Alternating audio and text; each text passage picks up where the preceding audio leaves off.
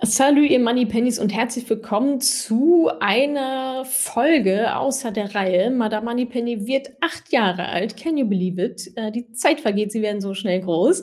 Das haben wir mal zum Anlass genommen, oder ich speziell, meine acht Learnings aus den letzten acht Jahren Madame Moneypenny für euch zusammenzufassen, vor allem aus unternehmerischer Sicht. Ich hatte letztens eine Podcast-Folge, ähm, das war der Vortrag von mir beim Berliner Unternehmerinnen-Tag und da hatte ich danach gefragt, so, ey, interessiert euch unternehmerischer Content weiterhin? Soll ich dazu mehr machen? Und äh, ja, sehr viele Nachrichten bekommen, die geschrieben haben, ja, bitte mehr, ist irgendwie super spannend. Selbst auch von Nicht-Unternehmerinnen oder die, die gar nicht selbstständig sind.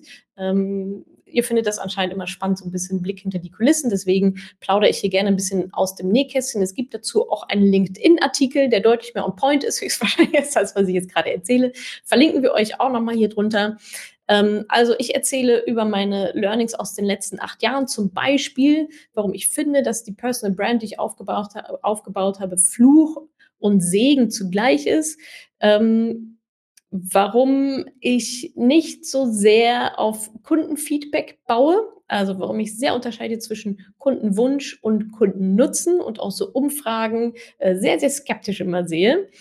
Und äh, zum Beispiel auch, warum ich damals meinen Online-Kurs gekillt habe, der mir sechsstellige äh, Monatsumsätze gebracht hat, als ich noch komplett alleine war. Außerdem geht es auch noch ein bisschen um Bauchgefühl und warum ich denke, dass die fetten Jahre vorbei sind. Ich hoffe, ich kann euch damit ein bisschen inspirieren und ihr habt einige coole Insights und dann freue ich mich auf euer Feedback dazu. Jetzt aber erstmal viel Spaß und Happy Birthday an uns alle.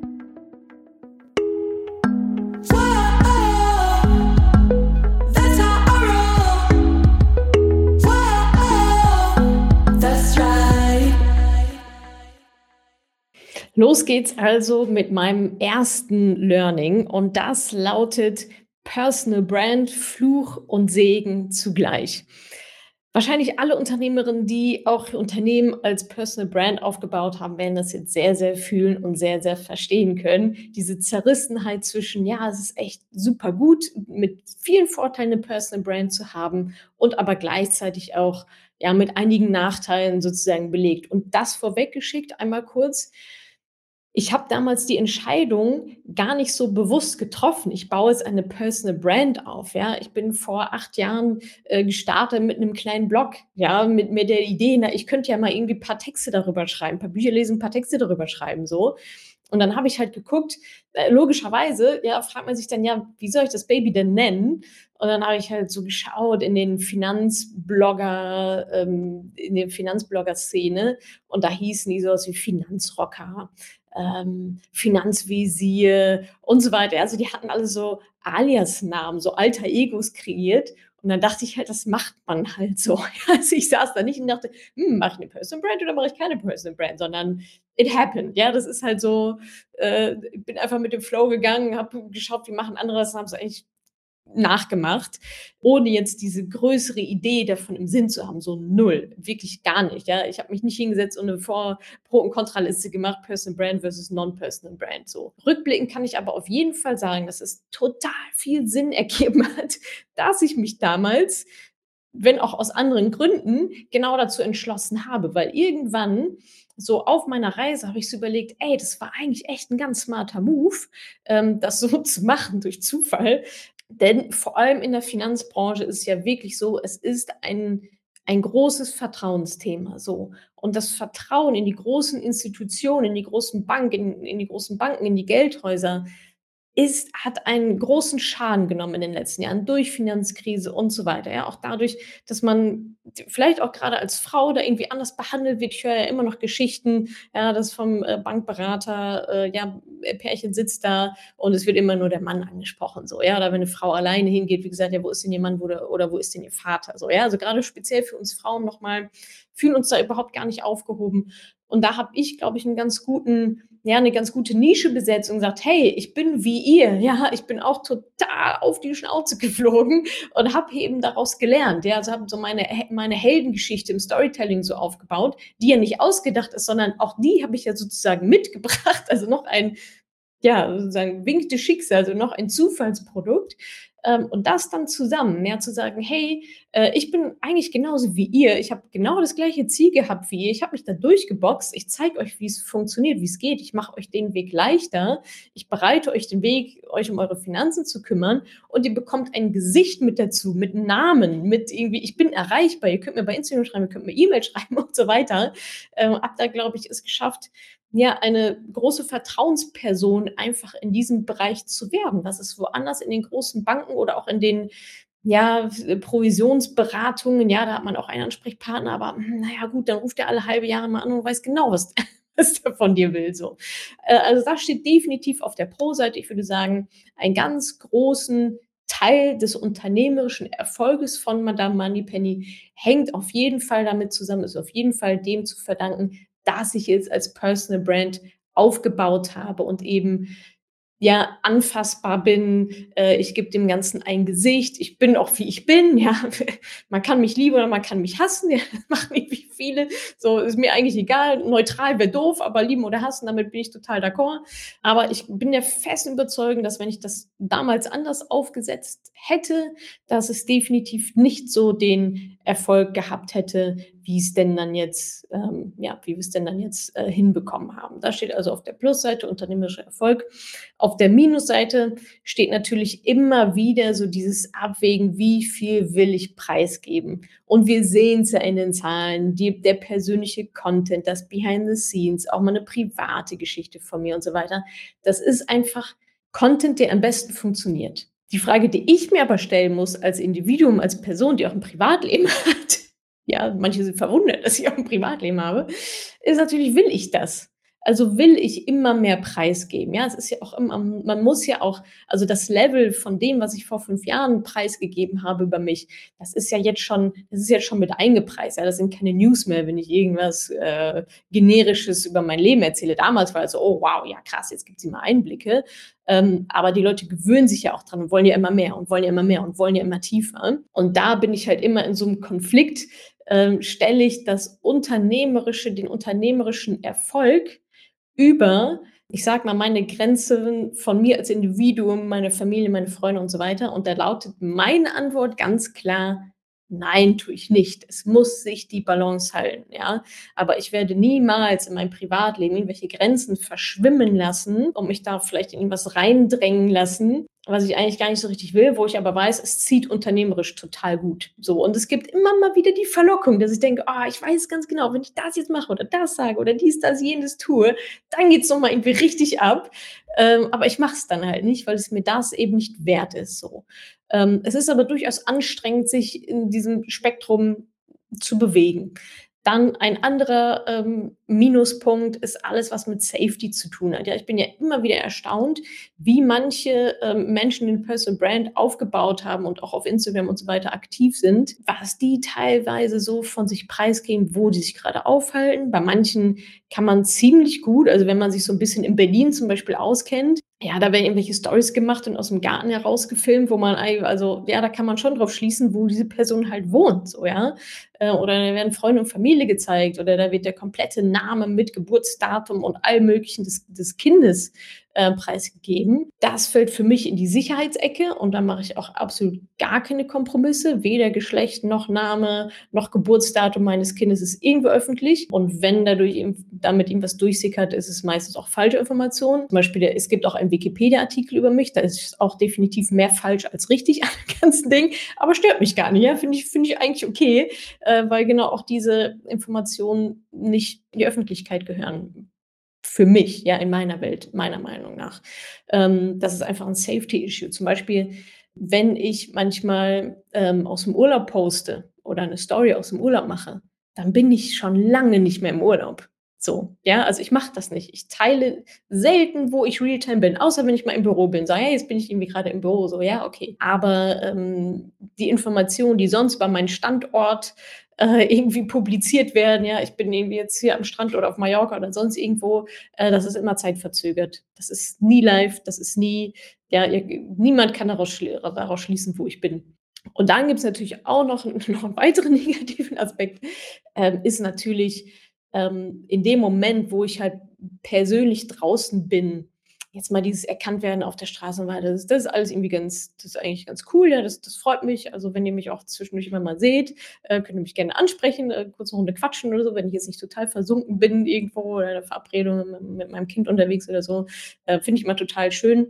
Ähm, auf der anderen Seite gibt's natürlich auch die negativen Seiten, ja, äh, grade Social Media, irgendwelche negativen Kommentare oder so, ja? Und das ist natürlich ähm, das ist natürlich für Hater leichter, eine Person anzugreifen, ja, weil die mehr Fläche bietet, als ein anonymes Unternehmen. Ja, und, äh, da muss ich auch gestehen, grade am Anfang habe ich das so was durchaus noch persönlich genommen, grade auch Kritik, die dann immer als ich ich habe es ja nur gut gemeint, Feedback, äh, verpackt ist, ja, vollkommener Bullshit. Mittlerweile, ähm, habe ich mir da, glaube ich, äh, ganz ganz gutes System so gebaut, dass mich das, äh, nicht mehr so mitnimmt oder dass ich das nicht so an mich ranlasse oder dass ich auch besser verstehe, ja, empathisch mit der anderen Person zu sein, was eigentlich bei der Person abgeben abgehen muss, äh, wenn jemand meinen kostenlosen Content konsumiert und dann negativen Kommentar irgendwie drunter lässt. So, ja, dann mach es doch halt einfach nicht. Geh doch halt einfach weiter so.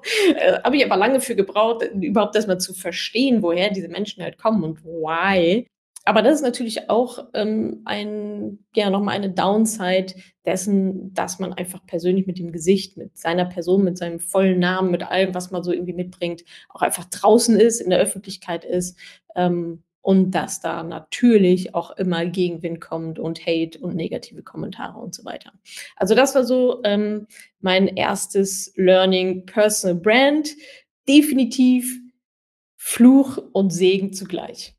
Mein 2. Learning aus 8 Jahren Madame Moneypenny habe ich genannt: „Community is key.“ Was meine ich damit? Auch da wieder aus irgendeinem Zufallsprodukt habe ich recht früh, also eigentlich mehr oder weniger sofort, ähm, nachdem ich den Blog gestartet habe und so weiter, ähm, auch eine Facebook-Gruppe gegründet. Also, quasi, äh, Community-Aufbau betrieben, auch da wieder, ohne zu wissen, was dass mir das irgendwann mal nützen könnte oder so, ja. Ich fand das irgendwie 'ne schlaue Idee, ähm, und Hintergrund war da ehrlicherweise, na ja, äh, die sollen sich mal miteinander verbinden und austauschen und auch im geschützten Raum austauschen und so weiter. Und aber bitte auch sich gegenseitig die Fragen beantworten, dass ich das nicht alles machen muss. Also, ich habe schon so 'n bisschen so Arbeit auch ausgelagert und da an die Schwarmintelligenz, äh, appelliert und da rein investiert. Und das hat ja auch wunderbar geklappt. Gleichzeitig habe ich auch den Newsletter aufgebaut und so weiter. Also, ich habe, ähm, schon dafür gesorgt, dass die Leute so in meinem Universum mitschwimmen können, dabei sind, immer wieder Touchpoints haben. Man muss ehrlicherweise sagen, Instagram habe ich spät gemacht, Podcast habe ich vergleichsweise also, eigentlich früh gemacht, aber dann irgendwie auch wieder also, hätten wir natürlich auch noch viel früher machen können, also, irgendwie auch schon wieder zu spät.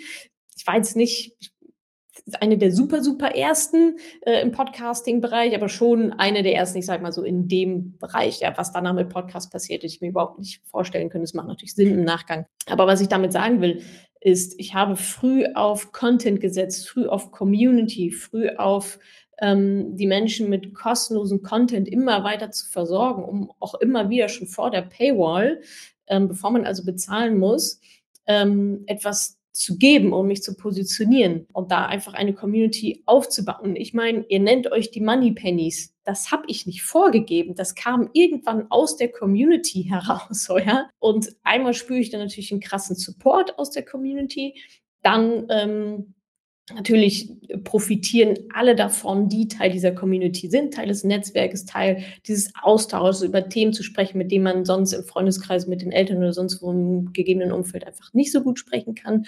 Und natürlich auch aus Business-Sicht, ähm, habe ich immer wieder gemerkt, dass so eine Community als Basis super ja, 'n super äh, 'ne super Basis, super Sprungbrett ist, wenn wir, äh, neue Produkte zum Beispiel launchen, ja? Also, ich muss nicht immer wieder anfangen und mir Kundinnen suchen, sondern die sind schon da und warten eigentlich nur darauf, dass es mal wieder was Neues von uns gibt. Beispiel das Buch, was ich rausgebracht habe 2018 im Rowohlt Verlag. Auch da war's übrigens so, dass der Rowohlt Verlag auf mich zugekommen ist, nicht ich. Es war nicht meine Idee, noch mal 'n Buch zu schreiben, ja? Da merkt man so, wie viel auch einfach so zu mir gekommen ist und ich habe halt, äh, zu 'n paar richtigen Dingen ja gesagt und zu sehr vielen aber auch nein gesagt. Aber auch da, dieses Buch ist zum Spiegel Bestseller geworden aufgrund der Community, die ich mir aufgebaut habe. Ja, also wie viele Autoren oder Autorinnen äh, haben das eben nicht so und die schreiben halt ein Buch und hoffen darauf, dass es halt irgendjemand kauft, ja, dass irgendjemand in der Bahnhofsbibliothek sagt, ach, das sieht aber irgendwie ganz schick aus, das nehme ich mal mit. Bei mir war es ja komplett anders, ja. Äh, die, ihr habt ja drauf gewartet und dann konnte ich sagen, ey, ich habe ein Buch geschrieben, also ja, yeah, geil und haben dieses Ding gekauft, so, ja, weil es die Community aber schon vor dem Produkt gab, was ich dann natürlich für diese Community, aber auch für, äh, für alle drumherum sozusagen auch nochmal ähm, gebaut habe, geschrieben habe, ähm, um halt eben noch mehr Frauen zu erreichen. Aber das ist unternehmerisch natürlich immer von sehr, sehr großem Vorteil, wenn es da schon eine Masse an an Interessentinnen, an bereits Bestandskundinnen gibt, die dann eben auch offen sind für neue Produkte. Es ist immer leichter, jemanden, der schon im Umfeld ist, jemand, der auch schon mal Geld für etwas bezahlt hat, nochmal ein neues Produkt, ein neues Bezahlprodukt auch noch zu verkaufen, als dass man immer Neukunden akquirieren muss. Ja, deswegen sagt man immer so schön so äh, Customer Lifetime Value. Ich will es gar nicht so weit ausholen, aber äh, der Fachbegriff dafür ist Customer Lifetime Value, also quasi äh, mit Interessentinnen, mit Kundinnen ähm, den immer wieder so maximalen Wert zu bieten, dass sie halt dabei bleiben und halt das Produkt kaufen und das Programm machen und noch das Buch kaufen und so weiter und so fort. Das ist einfach viel kostengünstiger und Win-Win für beide Seiten, als halt immer wieder neue Kunden akquirieren zu müssen und immer wieder von dir neu überzeugen zu müssen und sagen, hey, ich bin Natascha, ich mache übrigens das und das und tralala und willst nicht hier irgendwie mein drittes Produkt äh, vielleicht dann doch mal kaufen. Und das funktioniert natürlich mit einer Community, die man sich aufbauen kann über Social Media, über Newsletter oder wie auch immer, einfach sehr, sehr wunderbar. Und da bin ich auch super dankbar für diesen Support, ähm, den wir und den ihr euch auch kreiert habt in dieser Community. Also Learning Nummer zwei, Community is key. Learning Nummer drei, Strategy is what not to do oder Nein sagen zählt.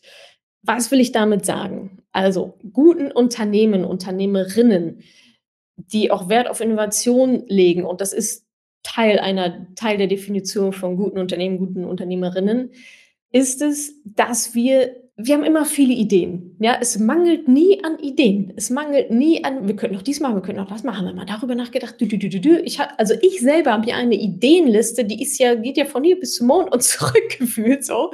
Und viele in meinem Unternehmen, wenn nicht alle, äh, haben sicherlich auch noch ein paar Ideen, ja, also auch einfach Business-Ideen oder Produktideen oder Marketing-Ideen oder was auch immer. Es geht aber nicht unbedingt darum, jede dieser Ideen zu machen. Im Gegenteil, ja, es geht darum, Strategy is what not to do.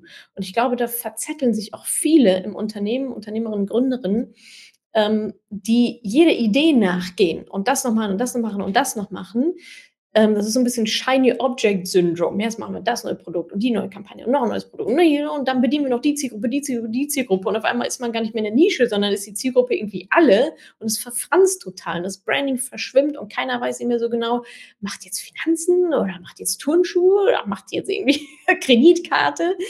Und ich kann von mir auf jeden Fall sagen, also ich habe das ja auch durchlebt. Ja, das sind Erfahrungswerte, das sind meine Learnings. Das habe ich nicht in dem Buch gelesen sondern ich habe auch am Anfang angefangen, ja, ich habe erstmal, ich habe erstmal meinen Blog gestartet und so weiter. Dann kam das E-Book, sinnvoller Next Step. Dann kam der Online-Kurs dazu, sinnvoller Next Step. So, dann fing ich aber so langsam an, habe ich hier noch einen Kurs gemacht und da noch einen Kurs und da noch einen Kurs und da noch einen Kurs und noch ein Buch geschrieben und, und irgendwie Community, Events und so weiter und so fort. Das ist auf einmal sehr, sehr viel Finanzjournal und so. Das waren alles, das waren alles geile Produkte, ja, definitiv. Ich habe aber gemerkt, dass es einfach eine Komplexität auch annimmt intern, da war ich die meiste Zeit immer noch alleine, ehrlicherweise. Es nimmt einfach eine enorme Komplexität an intern und es ist deutlich schwieriger, zehn massiv Overperformance geile Produkte zu machen, das ist immer mein Anspruch, als halt sich auf ein zu konzentrieren und zu sagen, das ist das Produkt, was wir sowas von top-notch ja, out of benchmark, kann man gar nicht vergleichen mit allen anderen, weil wir so viel besser sind zu machen. Das ist eben leichter, sich da auf eins zu fokussieren, wenn man diesen Anspruch hat. Wie gesagt, den habe ich, darunter mache ich halt nichts, ähm, als es halt mit vielen verschiedenen zu machen. Und unternehmerisch die beste Zeit wurde eingeläutet bei Madame Moneypenny, als ich alles andere vom Markt genommen habe, nur noch das Taschenbuch und nur noch das Mentoring gemacht habe. Es hat so viel Klarheit gebracht, es hat im Inneren bei uns im Unternehmen so viel Klarheit gebracht, was wir eigentlich machen und worauf wir uns fokussieren. Es hat im Branding noch mal noch mal 'n entscheidenden Impuls gegeben, noch mal mehr Klarheit und natürlich auch für die Kundinnen zu sagen: „Na ja, okay, Natascha macht halt Finanzen so, das ist halt das Mentoring.“ Ähm, was nicht heißt, dass das für alle Targets sozusagen ausreicht. Also, noch mal kurz aus dem Nähkästchen. Ähm, wir arbeiten auch wieder grade an weiteren Produkten, an weiteren Programmen, die aber noch mal deutlich fokussierter sind als das, was ich vorher gemacht habe. Und ich glaube, es ist ein Trugschluss, dem ich auch am Anfang aufgesessen bin, zu sagen: „Je mehr Produkte ich habe, desto mehr Geld verdiene ich.“ Das ist nicht wahr. So, es ist einfach so funktioniert die Rechnung nicht. Ähm, sondern es kann auch wie gesagt, also, ich habe mehr Geld, mehr Umsatz verdient, als ich nur das Mentoring gemacht habe, als ein einziges Produkt, als als ich noch irgendwie 4, 5 verschiedene Onlinekurse und Bücher und so weiter drumherum hatte.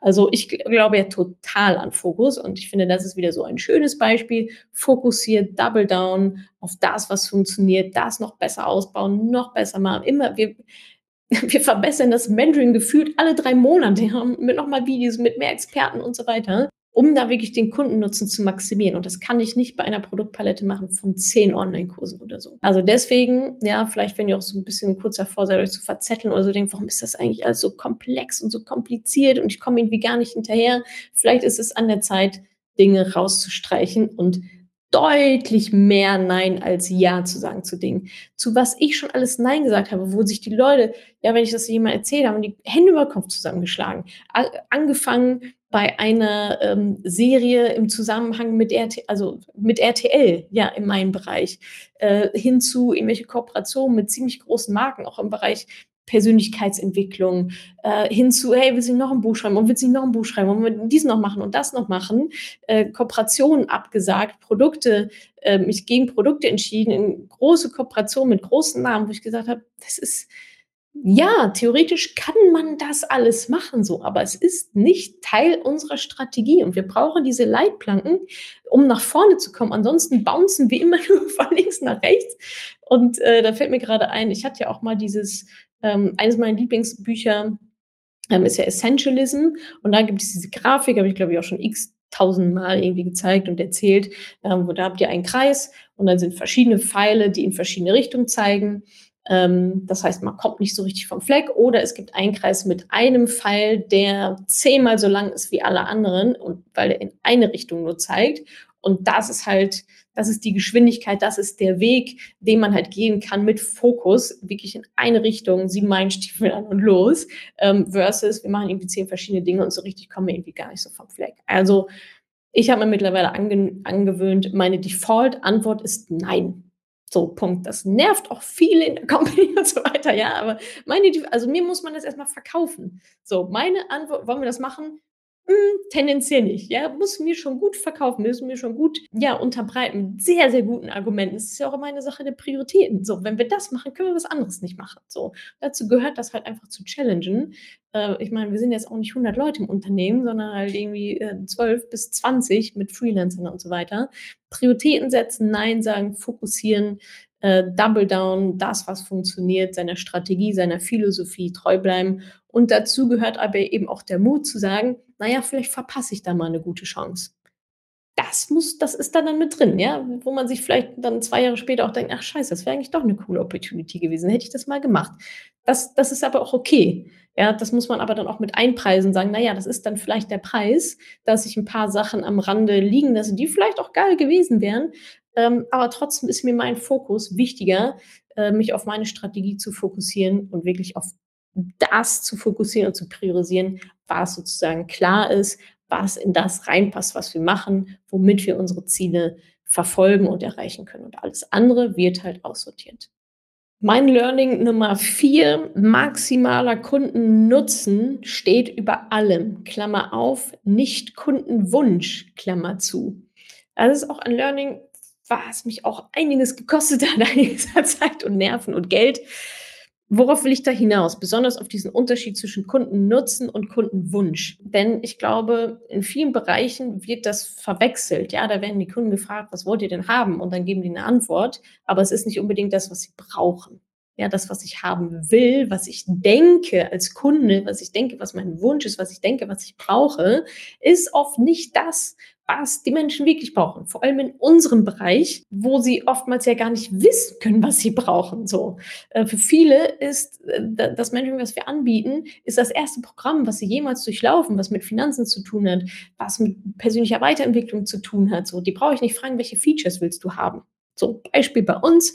Bei uns im Mentoring gibt es keine 1 zu 1 Live-Calls. Die finden immer in der Gruppe statt. Wenn ich aber die Leute da draußen frage, und das haben wir mal gemacht, was hättest du lieber? 1 zu 1 Calls versus Gruppencalls? Dann sagen alle 1 zu 1. Sie sagen alle 1 zu 1, weil sie denken, aufgrund von mangelnder Erfahrungswerte, weil sie denken, ja, da werde ich ja individuell betreut und äh, 1 zu 1 ist ja irgendwie, ja, da kriege ich irgendwie die meisten Nutzen raus. Aus unserer Erfahrung her ist das aber nicht der Fall. Den maximalen Nutzen bekommst du in den Gruppencalls, in denen du ja eins zu eins betreut wirst. Das, du stellst ja deine Frage und bekommst deine Antwort und jetzt eins zu eins äh, bauen wir deine Glaubenssätze, äh, äh, durchbrechen wir die und so weiter und so fort. Und wir beantworten ja deine individuelle Frage zu deiner Versicherung, zu einem ETF, whatever. Der Vorteil aber in einem Gruppensetup ist, du bekommst Input noch von den Fragen von allen anderen. Das sind Fragen, die sich die Leute selber gar nicht stellen würden. Das geht im Eins zu eins komplett verloren. Ja, es fehlt dieses Netzwerken, es fehlt der Austausch, es fehlt dieser Effekt so, ah, krass, gute Frage, stimmt, wie ist das eigentlich bei mir? Sollte ich mir auch mal überlegen. Das fehlt komplett. Und deswegen ist der größere Mehrwert liegt in den Gruppencalls, in der eins zu eins Betreuung stattfindet, logischerweise. Das ist ja kein Frontalunterricht, aber da liegt der Mehrwert drin. Wenn wir die Leute fragen, was wollt ihr haben, dann sagen die alle eins zu eins. So. Das heißt, ja, wenn ich irgendwelchen Businessbüchern äh, folgen würde, wo drin steht, ja, frag, frag deine Kunden, was sie wollen und gib denen das, das ist Bullshit. So. Nicht immer, aber ganz oft ist es einfach Bullshit. so, weil ich diesen Unterschied mache was denken die Menschen oder was wollen denn die Leute versus was brauchen sie denn? Und das liegt aber in meiner Verantwortung, in unserer Verantwortung als Anbieter, als Unternehmer, als Unternehmerin, zu sagen, wir müssen herausfinden, nicht was die wollen, sondern womit sie die besten Ergebnisse erzielen. Was bringt den maximalen Kundennutzen, der bei uns über allem steht? Was, was beinhaltet der wirklich? So, und natürlich holen wir uns Feedback ähm, und erweitern das Produkt, streichen nochmal was weg, ja, und es gibt neue Themen, wie, das ist natürlich was anderes, ne? wenn wir uns fragen, welche Themengebiete interessieren euch denn? Und die sagen, ja, Kinderdepot oder Finanzen der Partnerschaft, ja, das macht Sinn, das ist unser Metier, das passt hier irgendwie mit rein. Ja, währenddessen, wenn jetzt jemand eine komplett andere Frage stellt, ja, mich würde interessieren, äh, wie baue ich denn eine gute Ernährung auf, dann würde ich sagen, ja, sorry, nicht, nicht unsere Baustelle so. Ähm, aber da halt eben herauszufinden und auch zu reflektieren, was ist jetzt ein Wunsch versus was ist wirklich der Nutzen, den wir sehen, wovon wir überzeugt sind, dass das unsere Kundinnen brauchen. Das kommt mit jahrelanger Erfahrung. Ähm, bei mir war das jedenfalls so. Ähm, und ich sehe mich, ich sehe uns als die absoluten Experten darin, genau den Frauen, unseren Kundinnen das zu geben, was sie brauchen und nicht das, was sie wollen. Ja, und dazu gehört auch die Courage und der Mut zu sagen, ich habe gehört, dass du das willst, wir machen es aber nicht, weil es nicht das ist, was dich ans Ziel bringt. So, Punkt. Vertrau mir, trust the process. Wir sind die Experten. Wir wissen besser, was dir besser nützt. Und deswegen treffen wir diese Entscheidung, wie zum Beispiel unser Programm aussieht. Und nicht, das ist keine demokratische Entscheidung, das ist auch keine Entscheidung von Kundinnen, ähm, weil wir es in dem Moment als Experten einfach besser wissen, weil wir die ganze Expertise haben, die ganze Erfahrung, ähm, weil schon Tausende von Frauen dieses Programm durchlaufen haben. Ähm, das heißt, wir verbessern das Programm stetig, auch mit Inhalten und so weiter, auch mit den Features. Aber es ist nicht, wir fragen, was hättet ihr gerne und dann machen wir das. Ähm, so funktioniert es, so funktioniert es nicht. Und da waren wir mal kurz davor, uns ehrlicherweise auch zu verzetteln. Wir hätten mal fast ein Produkt gebaut, was nur auf Kundenfeedback basiert hat. Also wir haben die Community gefragt, ja, was wünscht ihr euch denn? Und äh, dann gab es da verschiedene Antworten. Und man gesagt, ja, manche ja super, ja, wenn sich das alle wünschen, dann machen wir daraus ein Produkt. Haben aber in der Produktkonzeption gemerkt, so, irgendwie ergibt das überhaupt gar keinen Sinn. So, also was ist denn jetzt hier der Benefit? Ja, also wo, wo, für wen ist das denn jetzt? Und mit was kommen die rein und mit was gehen die wieder raus? Und es war irgendwie total diffus. Ähm, sodass wir das, obwohl wir da monatelang dran gearbeitet haben, am Ende eingestampft haben, weil wir gesagt haben, ist ja irgendwie schön, wenn die sich das wünschen, aber es nützt niemandem etwas. Der Kundennutzen ist so gering, dass wir selber den nicht mal richtig verstehen. So, ich selber könnte dieses Produkt nicht pitchen. Ich wüsste nicht, was der Benefit ist, obwohl sich das alle gewünscht haben. So. Ähm, das heißt, wir sind schon noch so, wir müssen das einfach challengen äh, und halt aus Business-Sicht auch wirklich draufschauen und eben auch aus Kundensicht, ergibt das Sinn, nützt das irgendjemand oder halt auch nicht. So, also nur wenn sich jemand was wünscht, heißt es noch lange nicht, dass es einen guten Kundennutzen hat. Und das ist wirklich ein sehr, sehr großes Learning und da challenge ich auch immer, immer dagegen und immer sehr hart. Und immer, wenn wir eine Umfrage machen und dann die Ergebnisse, sage ich, ja, okay, das ist ja schön, aber was heißt es jetzt wirklich, wirklich unterm Strich für uns? Was machen wir mit dem Input? Wir nehmen den nicht eins zu eins an. Sorry to tell you. ähm, aber genau, nichtsdestotrotz äh, sind wir natürlich auf Feedback angewiesen in gewissem Maß, was gewisse Dinge betrifft, aber andere Dinge entscheiden wir. Also maximaler Kundennutzen ähm, steht über allem, aber der Kundenwunsch sozusagen nicht. Learning Nummer 5, kill your darlings. Was will ich damit sagen? Kurzes Beispiel. Ich habe, also ich, mein, mein allererstes, ich sage jetzt mal richtig professionelles Produkt, mit dem ich auch Geld verdient habe, alle Bücher mal beiseite, ist ja irgendwie ganz süß, war ein Online-Kurs. So. Ähm, das heißt, ohne Betreuung, ohne Expert mit dabei, ohne irgendwelche ähm, 1 zu 1 Live-Call-Geschichten. Doch, nee, genau, da gab es die auch noch gar nicht. Die gab es dann hinterher erst, erst Mentoring, ähm, ohne großartiges Workbook. Also es waren halt irgendwie Videos, es war ein Online-Kurs, wie man die heute immer noch so findet. Ich bin der fest überzeugt, sie funktionieren nicht. Aber ich habe damit richtig Geld verdient. Ich habe damit richtig, also da war ich alleine, immer noch, ja, habe den kompletten Kurs alleine gemacht. Das kommt, also habe wirklich, also krass, ja, äh, Funnels aufgebaut. Ich heute denke ich mir so, wie habe ich das eigentlich alles geschafft? Neben ja auch noch meinem normalen Job sozusagen. Ähm, aber da habe ich für mich als Einzelperson, als One-Woman-Shop, ich so viel Geld verdient. Das habe ich mir, konnte ich mir vorher nicht mal vorstellen, dass das irgendwie möglich ist. Ja, also wir reden hier von teilweise sechsstelligen Umsätzen pro Monat. Ich alleine. So, Wahnsinn. Ja, also da würde jeder sagen, ja, cool, ja, ab nach Hawaii, äh, let's go. Ich habe mich aber ähm, dagegen entschieden, das einfach so weiterlaufen zu lassen, weil ich der festen Überzeugung bin, wenn du auf so einer S-Kurve bist, ja, also wenn es gerade so hoch geht und du bist so auf, auf dem oberen Teil dieser S-Kurve, dann muss die nächste S-Kurve wieder anfangen. Und das ist, glaube ich, ein ganz, ganz großer Fehler, von dem ich mich im Nachhinein auch nicht komplett freisprechen kann, ist, sich darauf auszuruhen und zu, und zu sagen, ja, läuft ja mega geil. Jetzt waren wir hier ein bisschen da ein bisschen. Und das schleicht sich so ein, ja, gerade wenn das Geld irgendwie reinkommt. Die letzten Jahre haben alle irgendwie Geld verdient bis unter das Dach. Und ich habe also gemerkt, okay, es läuft irgendwie ziemlich geil. Ich glaube, wir sind nah an dieser S-Kurve. Man weiß es ja nicht. Rückblickend weiß man, wo der Buckel der S-Kurve war, aber in dem ist ja wie ein Aktienkurs, weiß ich, äh, wie es ja, wie es dann weitergeht. Ähm, und es lief einfach, einfach wie geschnitten Brot sehr, sehr gut durch. Und dann habe ich aber gemerkt, okay, das Produkt ist okay, ist cool. Ich verdiene damit irgendwie Schweine viel Geld gerade. Aber das geht noch besser. Ich kann den Kundennutzen nochmal maximieren. Ich kann da noch ein on top setzen. Ich bin absolute Produktperson, falls das noch nicht rausgekommen ist. Ja, ich, also absolutes Erfolgskriterium für mich, von jedem Unternehmen, ist das Produkt. Ist das Produkt top notch und mega best in class, best in market oder halt nicht. Dazwischen gibt es für mich eigentlich nichts so. Und wir sind best in market in allem, was wir machen. Das ist unser Anspruch und das sieht man auch an den Ergebnissen. Und deswegen habe ich halt gemerkt, okay, der Online-Kurs, da war ich übrigens noch komplett allein, ja, da war ich top of market, weil gab nur den. Also ich hatte nicht mal jemanden, der mich von unten irgendwie angepiekst hat und gesagt, ah, jetzt mache ich das gleich, jetzt muss ich weiterentwickeln. Das kam alles so von mir aus meinem eigenen Anspruch heraus dass ich gesagt habe, okay, ich habe mir so die Zahlen angeguckt, die Statistiken angeguckt, habe gesehen, die Leute kaufen meinen Kurs wie bescheuert, gucken sich auch so die ersten Videos an, aber dann fisselt das so ein bisschen aus, ja, also kennt ihr sicherlich auch, kenne ich von mir auch, welche E-Books nicht gelesen, Bücher mehr die ersten zehn Seiten, wie viele Zugänge zu Online-Kursen ich irgendwo liegen habe, weiß ich gar nicht. Äh, nie reingeguckt oder mal irgendwie ganz kurz. Und da habe ich halt gemerkt, okay, da fehlt was. So, mein Ziel war es ja nicht, Online-Kurse zu verballern, sondern mein Ziel war es, ist es ja immer noch, Frauen in finanzielle Unabhängigkeit zu bringen. Das schaffe ich aber nicht, indem ich Online-Kurse verkaufe, die am Ende keiner konsumiert. Das schaffe ich, indem ich etwas baue, was die Frauen auch wirklich ins Handeln bringt. So, das heißt, ich habe mein Darlehen gekillt, den Online-Kurs vom Markt genommen und ersetzt durch das Mentoring-Programm, durch die erste Version des Mentoring-Programms. Heutzutage sind wir ja schon ein bisschen in anderen Sphären unterwegs. Aber jeder, der da von außen drauf geguckt hat, hätte gesagt, bist du bescheuert, diesen Online-Kurs abzustellen? Du verdienst damit gerade so viel Geld, bist du des Wahnsinns, lass das weiterlaufen, so wie es ist.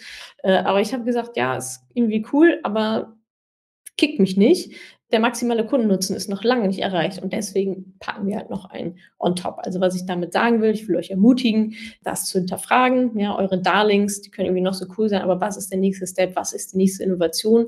Wo könnt ihr den Kundennutzen nochmal erhöhen und wirklich maximieren bis an die Decke? Und das setzt oftmals voraus, dass man das, was gerade gut läuft, killt, besser macht, ersetzt, neu macht, ähm, anders denkt um dann das nächste Level zu erreichen. Mein Learning Nummer sieben, Business ist Kunst. Natürlich gehört dazu auch viel Handwerk, ja, äh, was man erlernen kann im Sinne von, äh, wie schalte ich die guten Ads, wie sieht ein gutes Creative aus, wie äh, baue ich, wie baue ich ein Produkt, wie baue ich irgendwie einen Vortrag auf, wie schreibe ich Texte, wie definiere ich Prozesse und so weiter. Ja, das, das ist, würde ich jetzt mal sagen, ist ein Handwerk, ja, da gibt es irgendwo eine Vorlage dazu, das hat sich jemand überlegt und so, so arbeitet man das dann sozusagen in der Operative ab. Aber ein Unternehmen aufzubauen, weitreichende Entscheidungen zu treffen. Ja, auch alles, was ich bis jetzt erzählt habe, das sieht nach außen halt immer so aus, ah ja, jetzt, ah, jetzt hat sie das Produkt und jetzt macht sie irgendwie das und alles total klar. Aber die Entscheidungsprozesse dahinter, das ist ja teilweise wochenlang, wenn nicht sogar monatelange Arbeit, teilweise, mit im Kreis drehen und nochmal wieder zurück und davor, jetzt machen wir das, ah nee, machen wir doch nicht, bis wir dann wirklich so das haben, worauf wir uns committen und sagen, ja, jetzt ist es geil, jetzt bringen wir es raus, jetzt volle Kanone, äh, alle Ressourcen da drauf.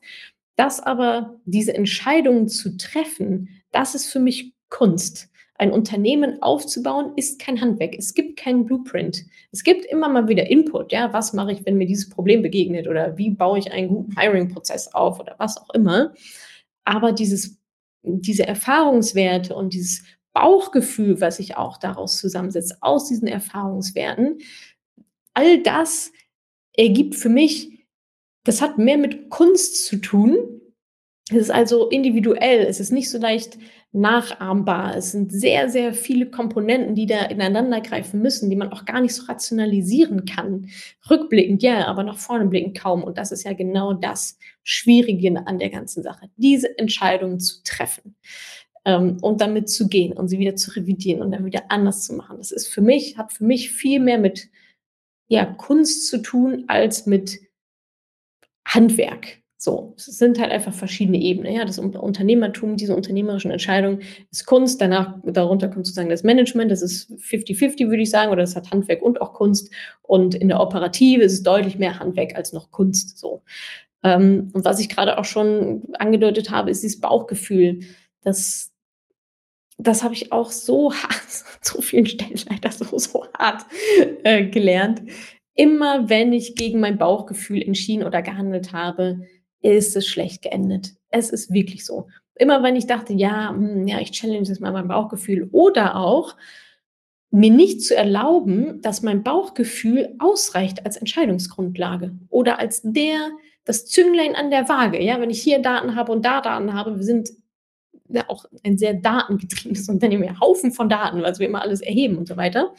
Ähm, und trotzdem gibt es manchmal so Patt-Situationen, oder wo ich so auf irgendwelche Zahlen gucke oder Konzepte und denke, also eigentlich klingt das irgendwie besser, aber irgendwas sagt mir, wir sollten doch lieber das machen. So, ich kann es nicht genau erklären, aber mein Bauchgefühl sagt mir, wir machen doch lieber B. Und dann auch rauszugehen und zu sagen, Leute, ich kann es euch nicht rational erklären. Es ist jetzt einfach mein Bauchgefühl. Am Ende des Tages muss ich ja auch mit dieser Entscheidung leben, ja auch so vorm Team. Ja, ihr seid, also ja, ihr seid irgendwann wahrscheinlich alle weg. So, ja. Äh, Leute kommen und gehen, kommen und gehen, aber ich bleibe und das ist meine Mission, das ist mein Unternehmen und da steht mein Name drauf, so und das äh, ist mein Purpose. Äh, von daher ist es auch total erlaubt, ähm, mit dem Bauchgefühl zu argumentieren und zu sagen, es ist okay, wenn jetzt alle für A seid, äh, ich bin aber für B mein Bauchgefühl sagt mir, es ist wirklich B, also machen wir jetzt B und das Bauchgefühl ist good enough. Das kann ich nicht quantifizieren, das kann ich nicht in eine Tafel malen, das kann ich dem nicht vorrechnen, da habe ich jetzt nicht äh, 50 für und wieder Argumente, sondern mein Bauchgefühl ist mein Bauchgefühl. Das hat sich zusammengesetzt aus x Jahren unternehmerischer Erfahrung, mittlerweile ja schon über zehn Jahre unternehmerischer Erfahrung mit, meinen, mit meinem ersten Unternehmen auch noch mit dabei. Ähm, und Bauchgefühl ist auch good enough äh, als Argument und als Entscheidungskriterium, wenn das natürlich schon ein bisschen mit Erfahrungswerten gefüttert wurde. Aber das will ich damit sagen, Business ist definitiv Kunst und ähm, gebt euch die Erlaubnis, auf euer Bauchgefühl zu hören. Das ist nicht nur im Businessbereich, sondern auch in vielen anderen Bereichen. Ich denke, da können sich gerade viele mit identifizieren, zu sagen, ah ja, hätte ich mal auf mein Bauchgefühl gehört, ähm, dann hätte ich vielleicht ein paar Entscheidungen anders, vielleicht auch besser getroffen. So, mein Learning Nummer 8, um nochmal ein bisschen rauszuzoomen, ähm, ist ganz klar, die fetten Jahre sind vorbei. Ich hatte es äh, vorhin schon mal angedeutet. Ja, die letzten Jahre war einfach Hochkonjunktur überall. Die Leute, die Unternehmen, die haben Fenster aufgemacht, Türen aufgemacht und das Geld kam reingeflattert. So egal, fast egal in welcher Branche. Kam Corona ein Dip, ja klar, definitiv, hat sich aber auch super schnell wieder erholt. Jetzt mit den ganzen ähm, ich sag mal, mit der kompletten Makrolage, mit den verschiedenen Kriegen, die wir haben, mit ähm, Inflation, mit Zinsen und so weiter, mit einfach einer großen Unsicherheit ganz generell, rechne ich damit, dass sich die Konjunktur da irgendwo einpendelt, wo wir aktuell sind. Ja, ich glaube, die fetten Jahre, die letzten fetten 10, 12 Jahre war eine Anomalie. Ja, das war auch nicht normal, dass wir zum Beispiel so lange keinen Börsencrash hatten. Ja, das war auch eine sehr, sehr lange sehr, sehr lange Phase bis zum, also von Finanzkrise bis zum Corona-Crash war einfach viel zu lang, historisch gesehen. Von daher und auch, äh, auch Inflation und Zinsen und so weiter. Ja, wir sind da jetzt, oder ich bin da auch unternehmerisch aufgewachsen, jetzt zu sagen, ja, das ist irgendwie ganz cool und auch so, ach, Inflation bei 0%, vielleicht mal zwei, boah, jetzt sind wir bei 10 so. Und es gibt wirklich viele Stimmen, ähm, Ökonomen, Wirtschaftsweisen, die sagen, ja, it is what it is. Also das ist eigentlich das Normale. Daran müssen wir uns halt gewöhnen. Heißt auch gerade auf der Konsumentenseite, gerade auch für Business Owner, Ownerinnen, aus meiner Perspektive, auch da sind die fetten Jahre vorbei. Das Geld sitzt nicht mehr so locker. Ja, die Leute überlegen sich genauer. Es gibt auch einfach mehr Angebot mittlerweile. Überlegen sich genau, naja, zu wem gehe ich? Gebe ich das Geld jetzt wirklich aus? Sollte ich nicht noch ein bisschen was zurücklegen, falls irgendwie doch nochmal eine Gasnachzahlung kommt oder nochmal Corona ausbricht, die nächste Pandemie, whatever. Die Leute sind einfach ein bisschen zögerlicher. Das merken wir auch. Ja, wir brauchen mehr Touchpoints. Ähm, wir müssen mehr im Marketing investieren. Wir müssen mehr an die Brand investieren. Es braucht einfach sehr, sehr viel mehr Invest, um Kundinnen zu gewinnen, als das noch vor fünf Jahren der Fall war. So, aber da denke ich, und das ist auch nochmal so quasi Learning 8a, ähm, dass einfach das beste Produkt gewinnt. Ja, da bin ich immer noch überzeugt. Natürlich muss es auch vernünftig vermarktet werden und so weiter und so fort. Aber wer wirklich ehrlich, wer sich wirklich ehrlich darauf committet, in unserem Fall jetzt das beste Programm, das beste Produkt auf die Beine zu stellen und sich darauf nicht ausruht und immer wieder was Neues anzubieten und auch mit der Zeit zu gehen und den Kundennutzen immer weiter zu maximieren, ähm, der kann auch solche Zeiten überdauern. Ja, also alle, die jetzt vor, ich, vor ein paar Jahren, als in den fetten Jahren, die in den fetten Jahren gegründet haben, gesagt, ja, jetzt mache ich auch was mit Finanzen und hier und da und so weiter. Du, den gebe ich vielleicht noch ein halbes Jahr, dann sind die alle weg. Wer überhaupt noch da ist, ja, also viele wurden durch die Corona-Krise schon abgebügelt, haben sich gehalten oder sind seitdem auch irgendwie aufgepoppt. Ähm, ich glaube daran, dass, es, dass, dass wir da gerade eine Bereinigung des Marktes erfahren, auch speziell in unserem speziell in unserem Bereich, aber nicht nur, auch in anderen Nischen, in anderen Branchen. Und das gehört zum Marktgeschehen mit dazu. Und ich finde es auch genau richtig, ja, weil wer da ja, vielleicht andere Interessen hat oder mal schnell irgendwas aufzuziehen und mal schnell eine Million Euro zu machen ähm, und vielleicht auf Kosten der Kundinnen äh, und da eben nicht den maximalen Kundenwert bietet, ähm, der gehört auch nicht auf den Markt. Der gehört auch weg, der gehört auch weg, ähm, weg äh, rationalisiert sozusagen, äh, weggebügelt, aussortiert vom Markt. Das macht ja nicht jemand, der sagt, du raus, du raus, du raus, du rein, äh, sondern das das macht ja der Markt alleine. Ja, also wenn ich keine Produkte verkaufe, dann, ähm, wenn ich keinen Umsatz mache, dann bin ich halt weg vom Fenster. Ähm, und ich denke, das ist äh, das ja auch zu Recht. Also es werden die überleben, die halt weiter die geilen Produkte, Programme auf die Beine stellen, die wirklich ehrlich in diesem Thema stecken, die wirklich ein ehrliches Ziel, eine ehrliche Mission haben äh, und nicht irgendwie ein fancy Lifestyle, äh, Jet-Lifestyle unbedingt äh, hauptsächlich damit zu finanzieren. Die werden überleben. Ähm, ehrliches Business gewinnt, definitiv. Gleichzeitig wird es für alle äh, auf jeden Fall härter. Sehr, sehr viele werden die nächsten Monate und Jahre absolut nicht überleben. Und ähm, ja, aus Marktsicht im Sinne von, ja, was ist für die Kundin am besten? Die Kundin verdient das beste Produkt. Und da ist es auch vollkommen legitim, dass die Besten halt überleben und alle anderen dann ähm, sozusagen nicht. Das, äh, ich finde, das ist auch gut so. So, das war, waren also meine äh, Learnings aus den letzten acht Jahren Madame Moneypenny. Es gibt natürlich noch tausend andere. Ihr habt gemerkt, ich bin hier und da auch ein bisschen abgeschweift. Ähm, hinterlasst mir doch gerne einen Kommentar oder schreibt mir bei Instagram, ob, äh, ob ihr da was rausziehen können, konntet, was so vielleicht euer Favorite Learning war, woraus ihr das meiste mitgenommen habt. Und da freue ich mich sehr über Feedback. Ihr könnt es hier drunter kommentieren. Ihr könnt mir bei könnt mir eine Podcast-Bewertung auch gerne hinterlassen oder schreibt mir direkt bei Instagram und da können wir uns da super gerne auch noch ein bisschen weiter drüber unterhalten. Ich hoffe, ich konnte dir in dieser Podcast-Folge einiges Neues vermitteln und vor allem Lust auf mehr machen. Wenn dem so ist, wenn du dranbleiben möchtest, dann habe ich was für dich, nämlich meinen kostenlosen Newsletter. Dort bekommst du regelmäßig Tipps, Tricks sowie alle Neuigkeiten aus dem Madame Moneypenny Universum, denn News gibt es dort immer zuerst. Also einfach kostenlos anmelden auf www.madamemoneypenny.de slash newsletter und dann bekommst du schon ganz bald Post von mir.